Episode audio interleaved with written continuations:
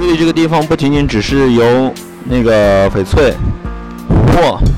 啊，包括像这个这个这个什么黄龙玉啊、水墨玉啊，包括宝山的南红啊，都非常多。因为宝山很多人就疑惑啊，为什么瑞丽这边会有宝山的南红？因为早些年啊，宝山那边刚刚有南红的时候，那边的那个加工能力其实并不是很强。那么离呃宝山最近的，然后加工能力比较强的就是瑞丽，所以很多人就会把宝山南红拿到瑞丽来做。看看，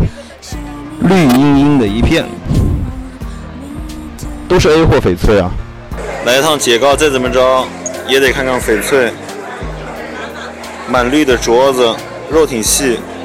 水头虽然弱一点点，但是色够，很阳很辣的色，不错。我经常说一句话，我说眼光不是说能看得出一百万和一万块钱的东西有什么区别，而是十件差不多的货，你能挑出那一件儿，可能十年，可能五年之后增值增的最快的，绿绿的一块牌子，颜色很正，没什么毛病，挺漂亮。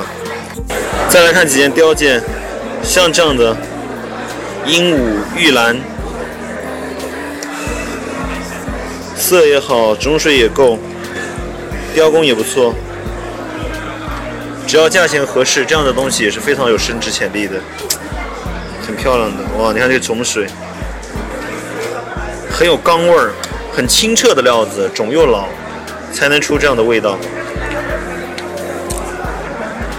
这样的也是大肚佛，看一下厚度，非常正装饱满，飘花飘的也漂亮。最后压轴戏主角登场，噔噔噔噔，哇，好舒服的一件货，真的，肉质细腻，水头够，绿也绿的很养眼，扣子很简单。但完全可以买回去之后重新再镶个好扣子，很漂亮的一件货，养眼养眼，这种东西看着眼睛舒服。啊，实在是太多了，所以说缅甸真是一个宝石宝石王国！大家如果对缅甸感兴趣，想去感受一下它的各种物物物产之丰富，各种宝石资源之丰富的话。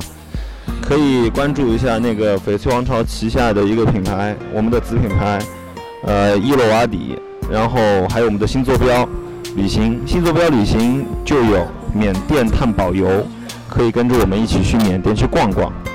好了，今天就先逛到这儿吧，大家记得关注我的个人微信号，然后关注以后更多精彩内容。啊，我是不二，啊，感谢大家的关注，谢谢。